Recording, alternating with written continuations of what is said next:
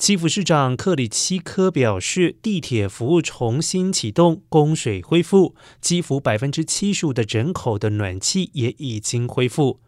乌克兰国家能源公司表示电力系统持续的恢复当中不过乌克兰国家能源公司也警告北部南部还有中部的破坏程度比之前还要大可能需要更长的时间才能够恢复供电。